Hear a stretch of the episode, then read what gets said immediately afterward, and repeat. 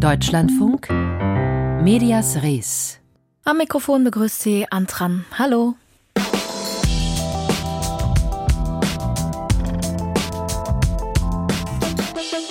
Medienjournalismus, da muss man oft demaskieren, übersetzen. Zum Beispiel Begriffe, hinter denen sich der nächste Euphemismus versteckt oder die eigentlich genau das Gegenteil von dem bedeuten, was man im ersten Moment denken würde. Das neue Souveränitätsgesetz in Ungarn ist so ein Fall, denn statt Souveränität fürchten freie Medienschaffende und NGOs einen weiteren Eingriff in die Pressefreiheit. Der Deutsche Journalistenverband spricht gar von einer neuen Zensurbehörde, die da unter Viktor, Viktor Orban entstehen soll. Wir dröseln gleich das das Wortwirrwarr auf und erklären die Hintergründe. Doch vorher schauen wir nach Mal, wo es um die Zukunft eines Schwergewichts der Medienbranche geht. 430.000 Euro groß ist das Finanzloch beim renommierten Grimme-Institut im kommenden Jahr. In offenen Briefen schlugen deswegen vor Wochen Medienjournalisten und Prominente Alarm. Nun gibt es vorerst Entwarnung, zumindest für 2024. Die Mitarbeitenden verzichten auf die Tariferhöhung, um betriebsbedingte Kündigungen zu vermeiden. Außerdem haben die Gesellschafter Kürzungen beschlossen. Zu diesen Gesellschaftern gehört unter anderem das Land Nordrhein-Westfalen. Und mit dem zuständigen Minister für Medien und Staats Staatskanzleichef Nathaniel Liminski habe ich kurz vor der Sendung gesprochen und ihn gefragt, wie er die Entwicklungen rund um das Grimme-Institut beobachtet. Das Grimme-Institut braucht jetzt eine Fokussierung auf seine Kernaufgaben und damit verbunden auch sicherlich eine Erneuerung. Das ist notwendig, weil wir Kostensteigerungen haben in verschiedensten Bereichen, beim Personal, bei Veranstaltungen und gleichzeitig die Gesellschafter natürlich nur begrenzt Mittel in dieser wirtschaftlichen Lage neu dazugeben können. Ich glaube allerdings, dass Grimme selten notwendiger war als jetzt in dieser Zeit, wo es darum geht, die Qualität von Medien, von Journalismus, von Mediendiskurs sicherzustellen. Sie haben gerade von dem Kernauftrag des Grimme-Instituts gesprochen, auf das es sich fokussieren sollte. Im Namen steht auch, dass es sich beim Grimme-Institut um eine Gesellschaft für Medien, Bildung und Kultur handle. Jetzt will man ausgerechnet in den Bereichen Grimme Bildung und Grimme Forschung kürzen. Ist das das richtige Zeichen von den Gesellschaftern? Ich glaube, das Wichtigste ist, dass Grimme seinen Auftrag erfüllt da, wo die Menschen auch in der Öffentlichkeit das erwarten. Und das ist die Auszeichnung von besonders herausragenden journalistischen und medialen Produkten. Und deshalb spielen die Preise, sowohl der klassische Grimme-Preis als auch der Grimme Online Award, eine ganz zentrale Rolle. Das ist die gemeinsame Überzeugung bei allen Gesellschaftern. Und wenn es dann darum geht, auch Potenziale für Einsparungen, für Fokussierung zu identifizieren, dann muss das auch an irgendeiner anderen Stelle passieren. Medienforschung findet in Deutschland auch an anderen Stellen statt. Kulturelle Arbeit findet auch an anderen Stellen statt. Dafür gibt es auch andere Träger.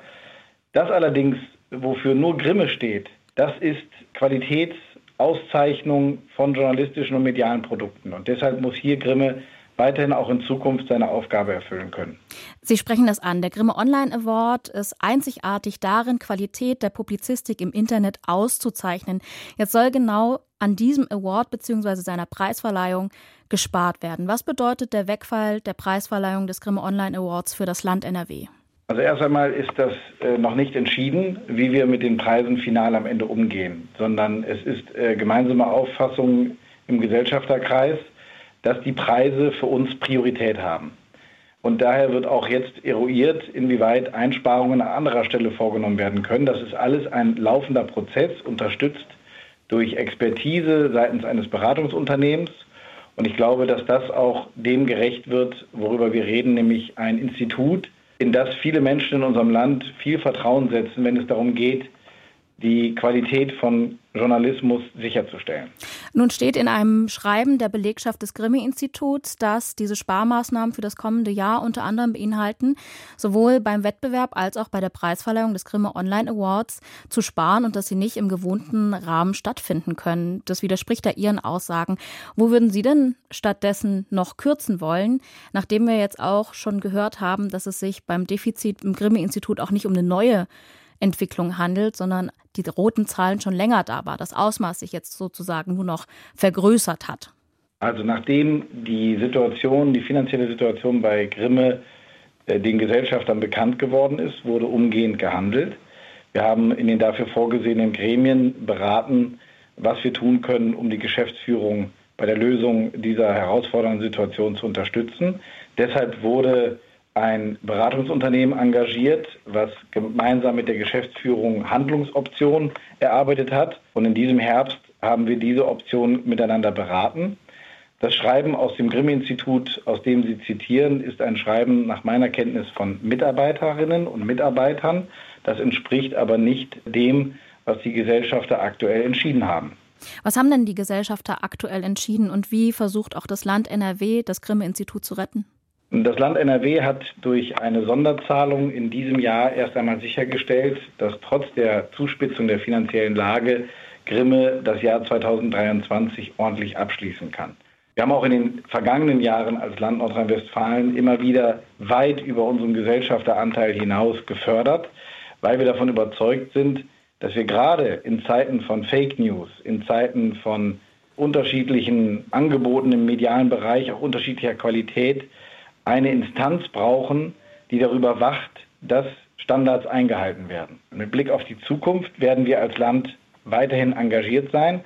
Uns ist aber wichtig, auch im Sinne der Staatsferne des Grimme-Instituts, dass auch die anderen Gesellschafter, also der Volkshochschulverband, der WDR und andere, engagiert bleiben.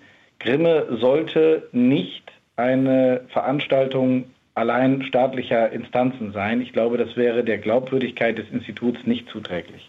Sie sprechen es an. Gibt es denn da auch schon Entwicklungen in der Diskussion unter den Gesellschaftern, was sich da strukturell verändern muss, weil das Land NRW, so wie Sie sagen, zu den Anteilen, die sie beim Grimme-Institut hat, überproportional viel Geld in das Grimme-Institut steckt. Da müsste es ja eigentlich eine finanzielle Umstrukturierung unter den Gesellschaftern geben dass äh, die Gesellschafter äh, unterschiedlich stark fördern oder engagiert sind im Vergleich zu ihren Gesellschafteranteilen, ist etwas, was es nicht nur beim Grimm-Institut gibt, sondern bei vielen anderen Institutionen mit unterschiedlichen Gesellschaftern sonst auch.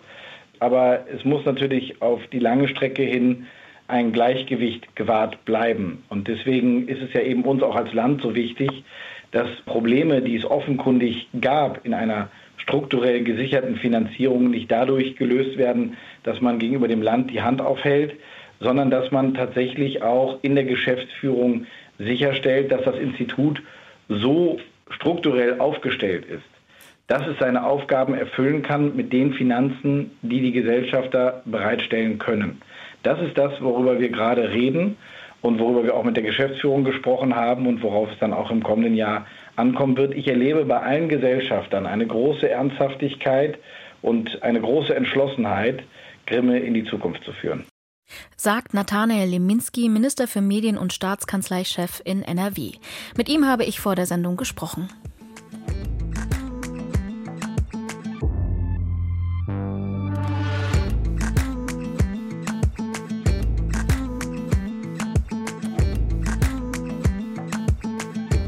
In einer Minute den Nahostkonflikt zusammenfassen. Das ist unmöglich. In den sozialen Medien wird es trotzdem immer wieder versucht. Oft von unseriösen Quellen mit besonders markigen Worten und ziemlich einseitig. Da geht es nicht um Einordnung und Analyse, sondern um Schuldzuweisungen. Antidemokratische Narrative inklusive. Aktuell versuchen bekannte islamistische Accounts ihre Chance zu nutzen, um junge Menschen zu erreichen. Was sich da auf den Plattformen zusammenbraut. Luise Sammann hat sich online ein Bild gemacht. Die Kommentare der YouTube-Nutzer klingen allesamt begeistert. Sehr informativ, neutral und lehrreich, schreibt einer. Super Recherche, findet ein anderer. Deutschland kann von euch lernen, wie man wahrheitsgemäß Menschen informiert. Der Grund für die Euphorie ein Video mit dem Titel Zionismus enthüllt, die Ideologie des Besatzungsregimes Israel in Palästina. Jährlich werden wir Zeugen der Provokationen und Verbrechen des israelischen Besatzerstaates gegenüber unseren palästinensischen Geschwistern. Jedes Mal ist es das Gleiche. Die Medien versuchen, die Kriegsverbrechen Israels als vermeintliche Selbstverteidigung zu rechtfertigen. Zahlreiche Videos so wie dieses finden sich dieser Tage in den Social-Media-Accounts von Generation Islam, Realität Islam oder Muslim Interaktiv. Alles Bekannte von Experten als islamistisch eingestufte Plattformen. Seit dem 7. Oktober sei die Eskalation des Nahostkonflikts ihr zentrales Thema, berichtet gegenüber dem Deutschlandfunk eine Analystin der Extremismuspräventionsorganisation Violence Prevention Network. Ihre Stimme dürfen wir senden, aus Sicherheitsgründen taucht ihr Name aber nicht in diesem Beitrag auf. Viele der Narrative, die sich aktuell auf bekannten Accounts finden, sind nicht grundsätzlich neu, werden aber eben im Kontext der aktuellen Eskalation des Konflikts miteinander verknüpft. Der Westen wäre so zum Beispiel inhärent islamfeindlich, deutsche Medien und deutsche PolitikerInnen würden lügen und die Wahrheit über das Leid in Gaza bewusst verschleiern. PalästinenserInnen dürften sich nicht gegen das Unrecht, das ihnen durch den israelischen Staat widerführe, wehren nur in einem Kalifat wären MuslimInnen wirklich sicher. Eine Differenzierung, die die Komplexität des Konflikts widerspiegelt, findet dabei nicht statt. Durch Verkürzungen und Verzerrungen solle stattdessen vor allem jungen Muslimen in Deutschland die Unvereinbarkeit des Zusammenlebens in einer pluralen Gesellschaft suggeriert werden, so die Expertin. Eine Strategie, die vielfach aufgeht. Allein die Abrufzahlen des Instagram-Accounts von Generation Islam stiegen nach dem 7. Oktober von knapp 30.000 auf mehr als 200.000. Auswirkungen hat das nicht nur in der Online-Welt, wie das Beispiel einer Demonstration am 3. November in Essen zeigt. Rund 3000 Teilnehmer schwenkten neben Palästina-Fahnen auch eindeutig islamistische Flaggen und forderten teilweise lautstark die Einrichtung eines Kalifats. Als Hauptredner sprach Ahmad Tamim, Gesicht des Social-Media-Accounts Generation Islam, dessen Online-Bekanntheit viele Demonstranten überhaupt erst angezogen haben dürfte. Auf Deutsch in ungefährer Bedeutung. Auf der Bühne in Essen reproduzierte Tamim ausgiebig jene Narrative, die er seit Jahren im Internet verbreitet.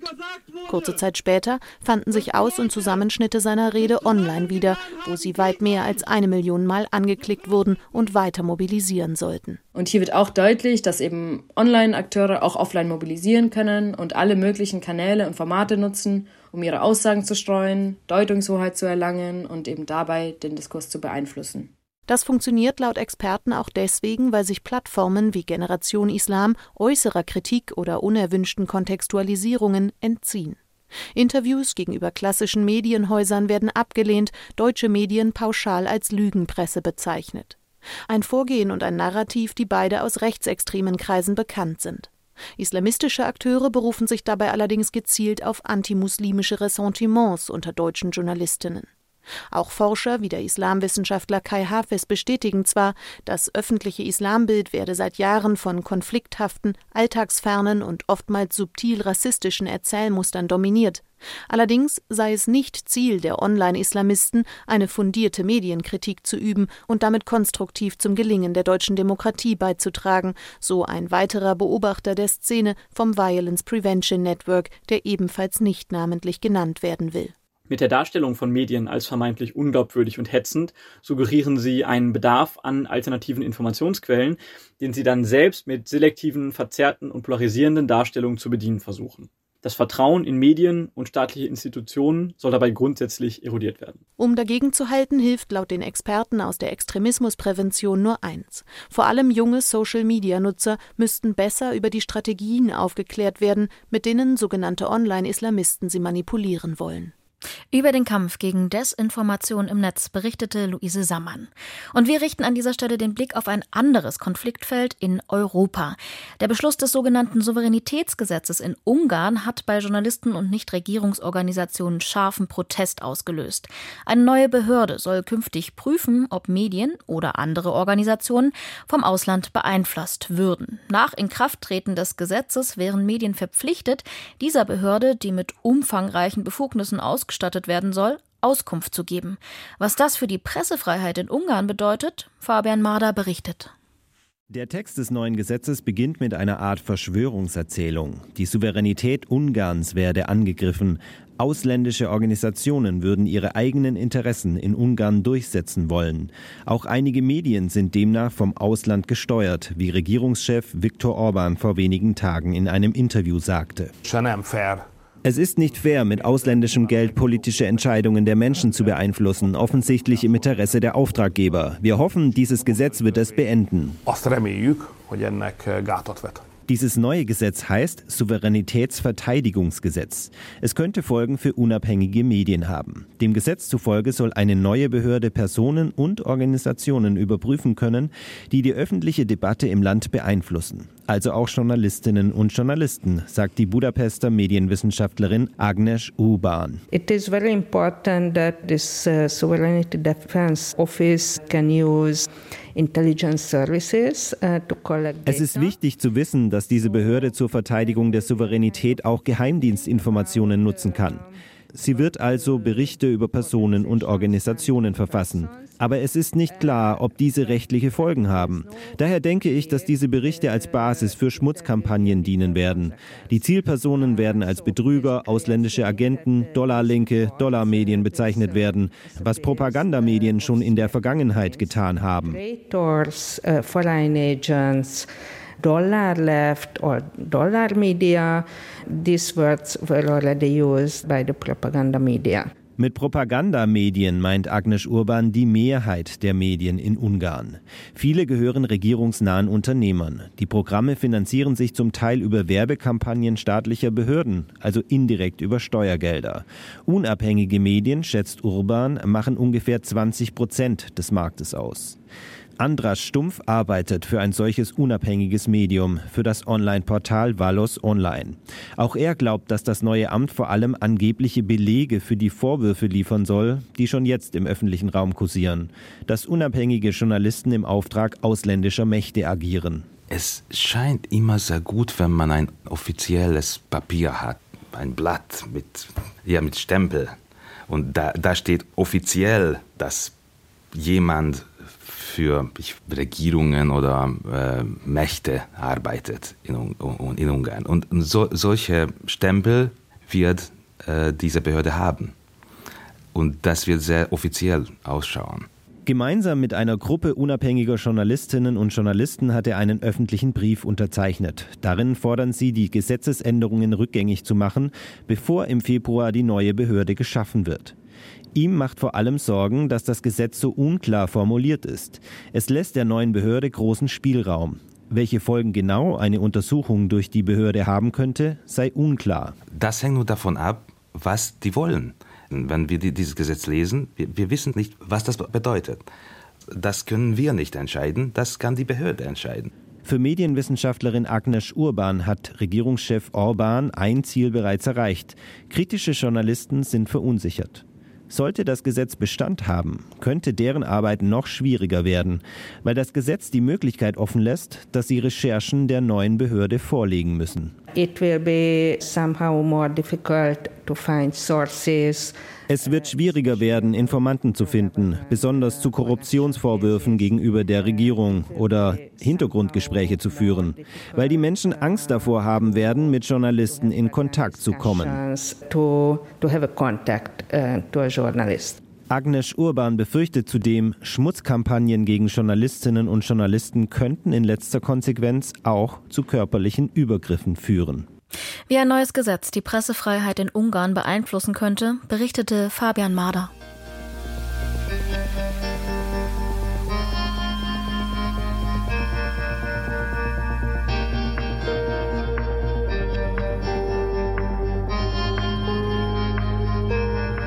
Was war Ihr Top-Podcast 2023?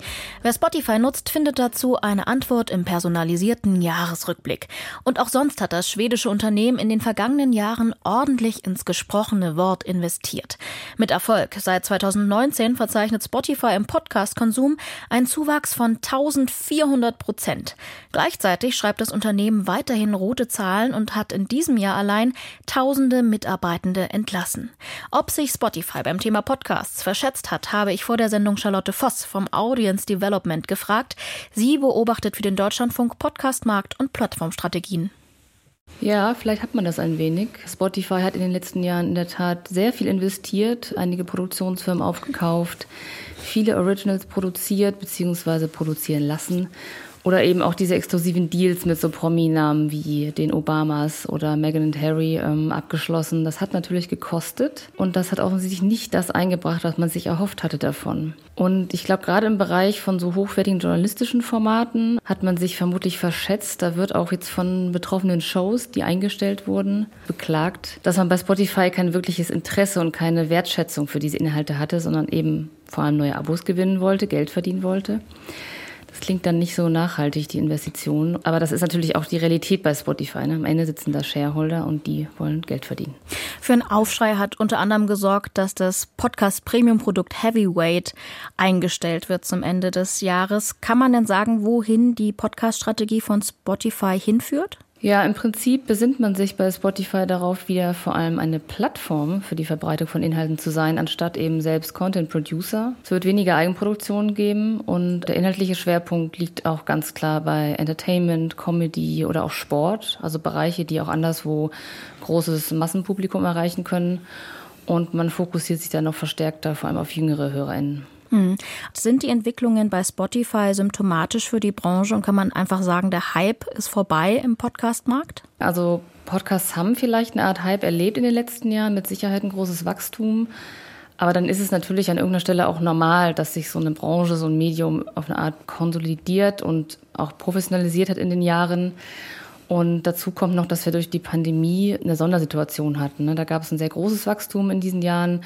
Die Menschen hatten Zeit, Podcasts zu hören, aber auch sie zu produzieren. Es sind ja sehr viele neue Formate da entstanden in der Zeit. Wie gesagt, von dieser Sondersituation gibt es jetzt eigentlich eher einen Rückgang auf ein Normallevel. Aber klar, in so einem Hype haben natürlich viele sehr viel investiert und die müssen sich dann vielleicht jetzt auch nochmal neu sortieren. Das sieht man bei Spotify aber in einem sehr extremen Fall, würde ich sagen. Es entstehen auch immer wieder neue Formate, neue Anbieter drängen auf den Markt. Wer erwartet uns denn da 2024? Also von Plattformseite bin ich gespannt auf den Start von YouTube Music in die Podcast-Welt. Bei YouTube kann man zwar jetzt schon natürlich auch Podcasts hören oder auch sehen. Die Plattform ist bei Umfragen regelmäßig relativ weit oben dabei, was die Nutzung angeht. Gleichzeitig ist es aber so, dass bei YouTube so reichweitenstarke Formate, die auf anderen Plattformen sehr erfolgreich sind, wie The Daily von der New York Times oder im deutschsprachigen Raum auch Zeitverbrechen, da nicht so erfolgreich sind, wie man sich erwarten würde. Ich glaube, da kommen so andere Formate dann zum Zuge. Da verschwimmt auch so ein bisschen die Grenze zwischen einem Audio- und einem Videoprodukt. Gerade diejenigen, die sagen, ja, ich nutze YouTube als Podcast-Plattform, die gucken auch gerne was dazu. Das ist dann schon auch eine andere Gruppe, die da hört und klärt vielleicht auch, warum diese eben genannten Schwergewichte da gar nicht so erfolgreich sind. Was aber bei YouTube Music spannend wird als Plattform, ist etwas, was zum Beispiel Spotify auch nicht hat. Man kann via RSS-Feed dort jeden Podcast hinzufügen, also auch wenn er selbst nicht bei YouTube aktiv ist. Das ist natürlich aus Nutzersicht super attraktiv. Dann habe ich quasi einen Podcatcher und noch das Musikstreaming von YouTube Music dabei. Und wenn dann noch die Discovery gut ist, worauf man bei YouTube ja auch sehr setzt, dass die einen sehr guten Empfehlungsalgorithmus haben und dann die App gut gemacht ist, dann ist das natürlich ein interessantes Angebot. Und auch für äh, Podcaster, die natürlich Geld verdienen wollen mit ihrem Podcast, ist YouTube interessant, weil die ja damit schon sehr viel Erfahrung haben, wie man da seine Inhalte monetarisieren kann. Storytelling und hochproduzierte Glanzformate, die sind nun mal teuer und wir hatten jetzt auch gerade schon, habe ich bei Ihnen rausgehört, es wird viel auf Kommerzialisierung, was bringt Geld ein, womit lässt sich überhaupt noch Geld verdienen. Ich habe mich da gefragt, welche Rolle könnte zukünftig der öffentlich-rechtliche Rundfunk auf so einem hart umkämpften Podcastmarkt spielen? Ja, also für den öffentlich-rechtlichen Rundfunk sind natürlich die großen Plattformen immer ambivalentes Thema gewesen. Also einerseits eine harte Konkurrenz in den letzten Jahren, weil sie auch selbst zu viel produziert haben. Und natürlich durch ihre hohe Reichweite waren sie aber auch auf sie angewiesen. Also viele Podcasts, auch aus dem öffentlich-rechtlichen Kosmos, wären ohne Spotify nicht so groß, wie sie jetzt wären. Und gleichzeitig glaube ich, dass so der Umschwung, der jetzt bei Spotify zum Beispiel stattfindet in Richtung Entertainment, natürlich dem Öffentlich-Rechtlichen auch eine Gelegenheit bietet, das zu zeigen, was sie auch eigentlich können, eben Informationen und journalistische Formate, dieses Feld besonders zu bespielen. Charlotte Voss vom Deutschlandfunk Audience Development zu aktuellen Entwicklungen auf dem Podcastmarkt. Das Gespräch haben wir vor der Sendung aufgezeichnet. Und damit endet Medias Res. Alle Beiträge können Sie online in der DLF Audiothek App hören. Fürs Zuhören bedankt sich Antran. Machen Sie es gut und bis zum nächsten Mal.